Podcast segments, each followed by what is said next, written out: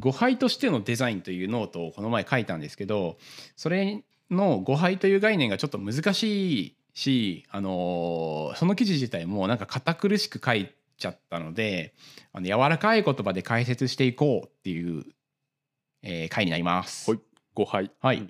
誤配としてのデザインっていう、えっと、僕今ですねあのなんで誤配としてのデザインみたいな記事を書いたかっていうとあの僕今日経のオピニオンリーダーという ものになってましてうん。オピニオンリーダー。ちょっと自分で言うのめっちゃ恥ずかしいけど。だけどよく書いてるよね最近。そうそうそう。日経のコメモというですねあのプロジェクトであの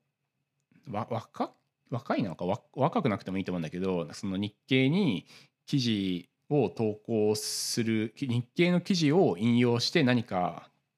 あの意見とかコラムとかを書くっていう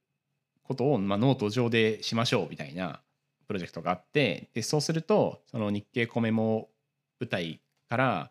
あこれいいなっていう風なの記事があったら日経のトップとかにバンって載るみたいな、まあ、そういうのがあってでなんかあの僕もなんかなぜかお願いされたので一応あの一月に 2, 2記事ぐらいかなのペースで書こうっていう約束をしてるので、まあ、一応書いてるんですけどで一応日経に載るっていうことだったのでなんか今までのちょっとふざけた言葉遣いじゃダメだなと思って 最近小難しい記事ばっかり書いてるんですけれど、うんえっ、とでこの前書いたのが6月の6月末に書いたのが「誤配としてのデザイン」という記事があってでこれは、えー今のデザ今のその IT 特に IT 業界でいう UI デザインっていうのは、えっとまあ、誤配としてのデザインの要素をもっと出すべきなんじゃないかっていうのが、まあ、主張という主張をしている記事なんですけど、うんうん。じゃあそもそも誤配とは何かっていうと、まあ、これもちろんピカシー誤配って何かっていうのよくわかんないよね、よくわかんない、うん。うん、そもそも誤配っていうのがどういう字なのかっていうのもあると思うんだけど、うん。その謝る、うんうん。あの謝るに配る。で誤配、はいはいはい、ま間違って届けるっていう意味の誤配なんだけど、これは、えー、とジャック・デリダっていうフランスの哲学者がいて、そのジャック・デリダを研究している東博樹っていう批評家がいてでその東博樹がそのデリダの本についての解説書みたいなのを出したんだけどその中で「誤配」っていう言葉を使ってそのデリダについて解説していくみたいなうんうん。ことをしたんですよ。でそれはどういう意味かっていうと,、えーとまあ、デリダはよく郵便みたいな概念を使ってるんだけどコミュニケーションにおいて、まあ、誰か例えば僕がピカシに何かあの誤配っていうのはこういうことだよみたいなことをまあコミュニケーションしたとするよ。でもなんかその言葉ってなんか今ピカシには確かに届いているのかもしれないけどピカシは実はなんか全く話を聞いてなくて なんか難しそうな言葉言ってんなみたいな感じで あの全然違うことを考えててでも誤配というものは分かったっていうなんか外面の事実だけが残っていたりあの僕が誤配っていうのを言ったんだけれどもしかしは明日になったら誤配というものを違うものとこう捉えて誤配というのはなんかなんとかなんとかであるみたいなことをなんか間違ってこう覚えちゃってるっていうこと。でもなんか自分は誤配っていうものを萌えちゃんから学んだっていう事実だけが残ってでなんかその説明間違った説明を他の人にまたままた聞きでなんだけどみたいな感じで説明するみたいなことが起こり得る、つまりそのコミュニケーションとか何か人に対してのあの何かこう渡すも時にまあそれは読書でも同じなんだけどど読書とかほ本を書いてその人が何かを読むとかあの話して誰かが聞くとかそういうものっていうのはあの誤配の可能性が全て詰まっていると。郵便でいうところの、えっと A さんが B さんに郵便を届けるんだけどその B さんじゃなくて実は C さんに届いちゃった。っていう時にじゃそれって何が起こるかっていうと、まあ、B さんはなんかその届ただただ単になんか A さんから返事来ないなって思うだろうし A さんからはなんか B さんに送ったのになんでなんか返ってこないんだろうって思ったしなんか C さんにとってはなんか A さんから手紙来たみたいな感じでなんかそれでなんか全くあの予想もつかないようなことが起こってそれによって物語が展開していくみたいななんかそのバタフライエフェクトみたいな意味だけど、あのそういう意味でその誤配っていうものが起こることによって何かじあの誰しもがこう想像しなかったことが起こったりするしでコミュニケーションとかそういうものにもあの確実に誤配というものはあの可能性として含まれているのでそういう意味でその誤配あの人は誤配によって誤配というものといつもずっと一緒にいるしそれによって人生というものは成り立っていてだから人生っていうのは面白いみたいなまあうんちょ超なんかアホみたいに言うと そういう感じあなんですよ。でえーっとまあそのあ東博樹っていうのはオタク文化をすごい好き好きでですねなんかクラナドっていうアニメとかが特に好きでなんかそれをもあのそのキャラクターを自分の子供の名前にしたりとか あと小説をそのクラナドからと名前取って小説書いてでそれがなんか三島由紀夫賞を取ったりとかしてて、へえ。まあ結構すごいすごい人ではあるんだけど、僕は結構あの早稲田大学のあの文化構想学部というところでその人の授業を受けていてあなるほどみたいな感じであの学んでいたんですが、まあ、そのえーっとちょっとずっと今誤配についての説明をなんか長ったらしくしちゃったからちょっと疲れちゃった。はあ続きはまた次回にしますか。気になる。気になる。逆に聞いてもらえる。逆に聞いてもらえる可能性は。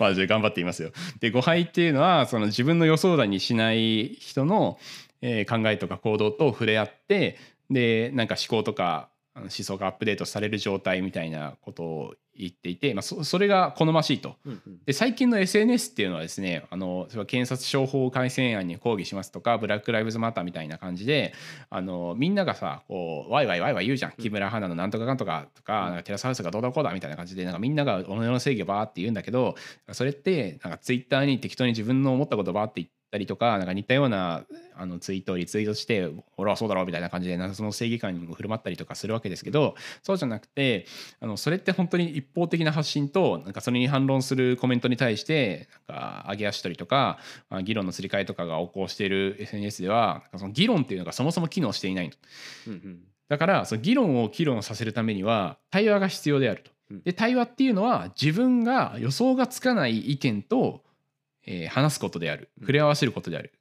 でその予想がつかないっていうのはまさに誤配であると。だからあの今の SNS というか、まあ、今の世の中には、えー誤配が必要なんですね、っていう意味で、まあ、そそういう記事だったんですよ。もともとの日経の記事は。なるほど。うんうんうん。そうそう。東博樹的にはその今の世の中的には誤配が必要ですよねっていうふうなのを言っててなるほど。って思っうんうんうん。てでそれで僕はじゃあなんかデザインと誤配って似てるなっていう論を次に展開していくんだけど、うんまあ、どういう意味かっていうと UI デザインって結構そのロジカルであることを求められるじゃん。うんうん。そのこのコンポーネントを使ってでこのヒューマンインターフェースガイドラインのこの項目に照らし合わせるとこのタブっていうのは44ピクセルであるべきでそれに伴って引き算するとこのなんか80%はなんとかかんとかでみたいな感じでその色とかも、あのそうだし形とかもそうだしインタラクションもインターフェースも全て論理的であることが求められてでそれによってエンジニアとコミュニケーションを取ったりビジネスの人とコミュニケーションを取ったりして、まあ、エンジニアリングの観点から見ると実装しやすいしなんか毎回言ってること同じだし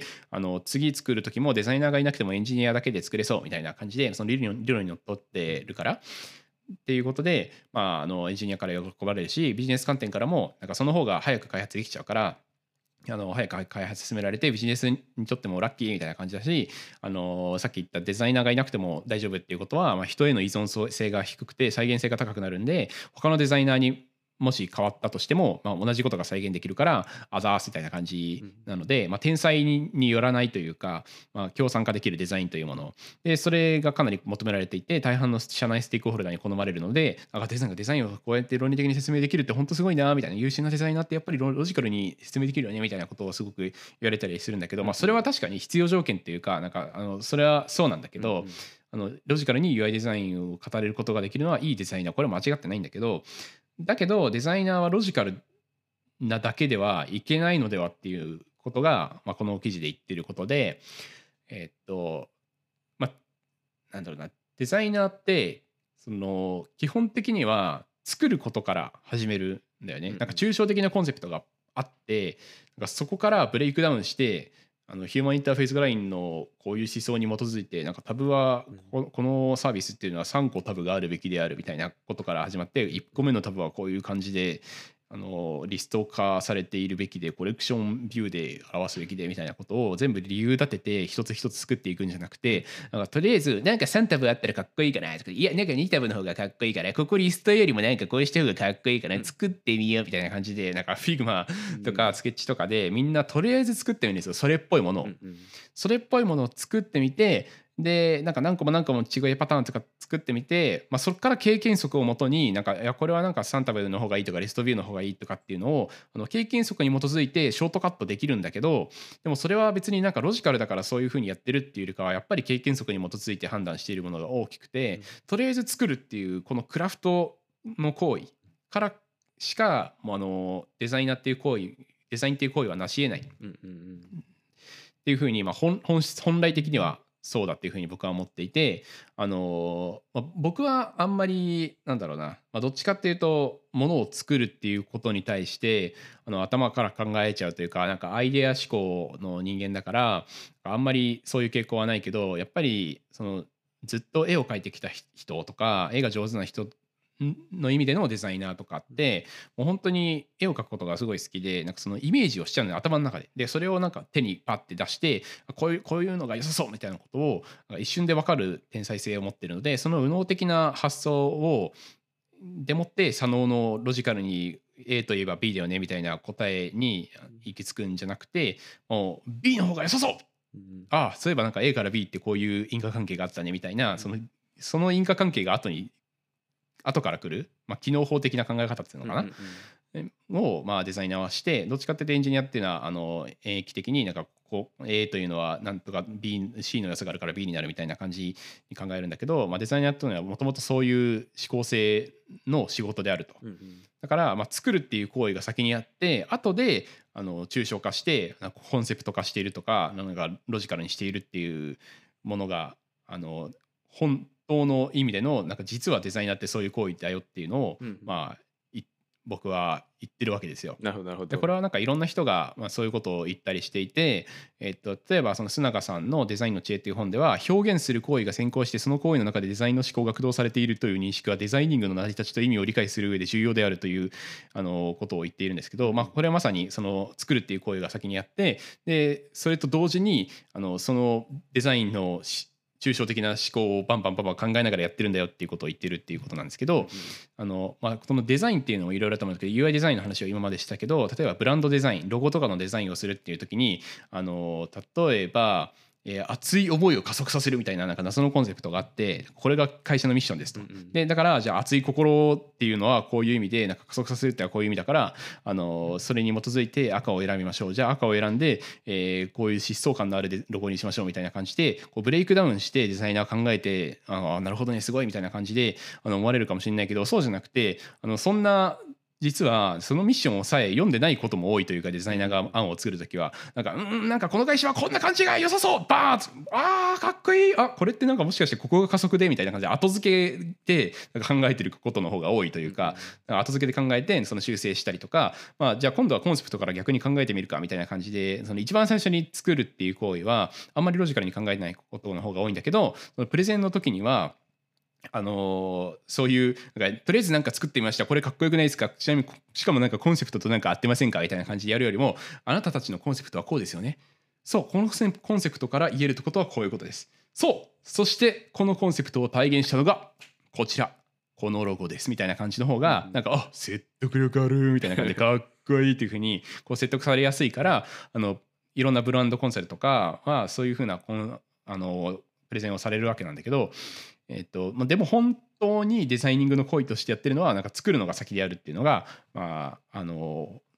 本当はそうでしょっていうのが僕が言いたいことで。でそれっていうのはその決まった道筋この A から B に行く、えー演疫的に行くんじゃなくて決まった道筋を進むんじゃなくて具体的に作るっていうのとそれを一旦俯瞰して考えるみたいな抽象的な行為抽象的に考えるっていうのを行き来する、うん。具体と抽象を行き来するっていう行為を自分の中でこう何回も何回も試行錯誤して根本に導くわけですよ自分を。うんうんうんでそれであの自分の中の考えをやっぱりこうじゃないこうじゃないってなんか超一瞬のうちにその混沌の中からあの消化させていく考えを消化させていくっていう手続きは、あまさにその誤配っぽさがあるうんっていうのが僕のこの論で、えーまあ、自らから自らへ誤配してるというか、うんうん。その郵便で言うとなんか自分の中から自分の誰かに対して郵便を送ってるわけですね、うんこういう方がいいんじゃないかっていうなんだけどお送ったと思ったらなんか別の全然違うところになんか行ってしまってなんかそれなんか元々のコンセプトと全然違うじゃん。でもなんかめっちゃかっこいいみたいな感じのその偶然性を自分においてこういい感じに使うっていうのがあのデザイナーがいつもやってる創造行為というものなのではないでしょうか。しそして、えっとえっと、なんかそういうことこそがそういう誤配によって生まれる自分の考えてなかったすげえ可能性みたいなのが、まあ、これクリエイティブジャンプって僕は呼んでるんだけどあのん何かこれだみたいなこの光をつかむこと、うんうん。これだっていうのをクリエイティブジャンプって言うんだけどこのクリエイティブジャンプをつかむためには、えー絶対に誤配が必要であってなんかロジカルにこここれはこうであるみたいな感じで作った UI デザインっていうのは全然クリエイティブジャンプっていうのは起こんなくてなんかただのなんかそれをぐぐ抽象化から具体化したものでまあみんなそうなるよねみたいな。みあのなんとなればみんなどどのデザイナーもあのその課題を解いたら全部同じ答えになるみたいないやそうだよね。なんか大体予想できちゃうデザインみたいなのがそうそうそうそうそう、うばっかりだから、そういうんじゃなくてちゃんとなんかあこんな発想はなかったぜっていうふうに言わせたいわけじゃん。うんうん。っていうことはクリエイティブジャンプが必要でそれにはやっぱりあの誤配というものがデザイナーには必要ででもなんか UI デザインっていうのは仕事的にはなんかロジカルであることが求められやすいからそういうクリエイティブジャンプっていうのはあまり起こりにくくて誤配っていうのもなんかあんまり仕事をずっと UI デザイナーとしてしていくとそのむしろ誤配をするっていうことはあの仕事としてダメなデザイナーのすることであるみたいな感じで自分が思ってしまってあんまりそのクリエイティブに対してなんかあのクリエイティブジャンプに対してのなんか意識みたいなのがすごく弱くなってるかもしれないけどこれからのあの時代においてはあの人々に感動とかをさせないといけないっていう世の中になっていくのでそのビジネスマンは全員そうだと思う。あの UI デザイナーだけじゃなくて全てのビジネスマンに言えることだと思うけどあの自分の中であの再現性とか開発コストみたいな制約を一度なんか取っ払ってまあ偶然性という根本の中にですね自分のをパッて置いてで自分で自分をコントロールするんじゃなくてコントロールしないと。うんうんもうむしろなんか偶然に身を任せるみたいなことを、まあ、誤配し続けるみたいなことをした方がいいんじゃないの？なぜならばコピーライターだってあのコピーを最初から「うんこれを思いついた!」ってんじゃなくて言葉をなんかバーって書き殴った後にあなんかこの言葉とこの言葉はなんか組み合わせたらいい感じになりそうって言って、あの最初に書き殴るっていう行為があってそれをコピーコピーとしてつなぐつ綴るし、あの小説家とかもなんか物語をなんかこういう物語を作ろうみたいな感じで最初からやるんじゃなくて、なんかうんなんか A さんがここで死ぬ B さんがここで生き返るみたいなことがあってこれとこれをつなげたらなんかいい感じに物語になるんじゃないかって言って最初に出来事を書き殴るとかそういうことが起こるだろうし作曲家とかも最初から曲が頭の中には浮かんだとかじゃなくてあのフレーズがなんかダダダダダダっていう曲があフレーズが頭に浮かんだらうんじゃあなんかこれをサビにしていや B メロかな B メロにしてみてちょっとサビをあこの B メロを変化させてみたいな感じであのちょっと自分の中でパッと思いついたやつをババババッとフレーズと音を一回自分の頭の中で弾き殴ってそれを曲としてちゃんと整理後で整理させるみたいななんかそういうふうにあの最初にやっぱり何か創作するっていう行為がコピーライターも小説家も作曲家もあるのであってそのクリエイティブな職業っていうのはやっぱりあの最初に絶対に作るっていう行為があるからそれを見習って全てのビジネスマンもあの自分の中で誤配を繰り返した上になんか出来上がってしまうっていうものを大切にしていった方がいいんじゃないですかねっていうお話を、えー、誤配としてのデザインという記事ではさせていただきました。なるほど。いやけど、はい。そうね。なんかそこ両方やっぱできる人ってやっぱ一緒に働いててすごい働きやすい気うんは個人的にしてて、うん。なんか例えばそのすごいロジカルなデザイナーそのすごいそっち寄ってる人とかもいれば、そのやっぱバランスいい人もいれば結構抽象的なところに寄ってる人とか結構まあいろんなタイプがいると思うんだけどやっぱりそのロジカルに寄りすぎてると、そのさっきも言ったみたいにアウトプットの期待値が大体分かっちゃうんだよね、まあ、こういうものが出てきそうだなって。うん。いうそう。だし、まあ一方でやっぱ抽象的すぎたら今度はそのクリエイター他のエンジニアとかとやっぱつなぐところですごい難しいなって思っててその具体的にイメージしているものがわからんみたいな。うん。でそうフォリオの最初の頃とかってうん。結構、まあ、そういう行ったり来たりできるデザイナーがすごい多かったなっていう気はしててそうやっぱ,、うんやっぱそこできる人ってやっぱ一緒に働いてて楽しいしすごいみんなそうなってほしいなっていうふうにはそうだよね。うん。まあ最初はやっぱりデザイナーの進む道としてクリエイティビティっていうのは憧れちゃうんだけど、まあ、UI デザイナーというものでなんかロジカルにしないとあの全然掛け合ってもらえないというかなんかデザイナーとして認知させてもらえないという感じになってるので、まあ、最低限確かにロジカルな部分は必要なのでそこはベースとして持ちつつもそこからプラスアルファあのこの人と一緒に働きたいって思えるデザイナーになるためにはそういうクリエイティブジャンプっていうところを自分の中で持ち合わせるような人間というかデザイナーにならないといけないし、まあ、ビジネスマンとかも多分そうであのビジネスマンっていうか、まあ、プロダクトマネージャーとか普通の経営企画とかの人事とかなんかあらゆる人に言えると思うんだけど何かあのロジカルに自分があのみんなここまでの水準は絶対にたどり着くよねみたいなところを基本的にできてる状態でプラスアルファでその人にしかできないなんかすげえ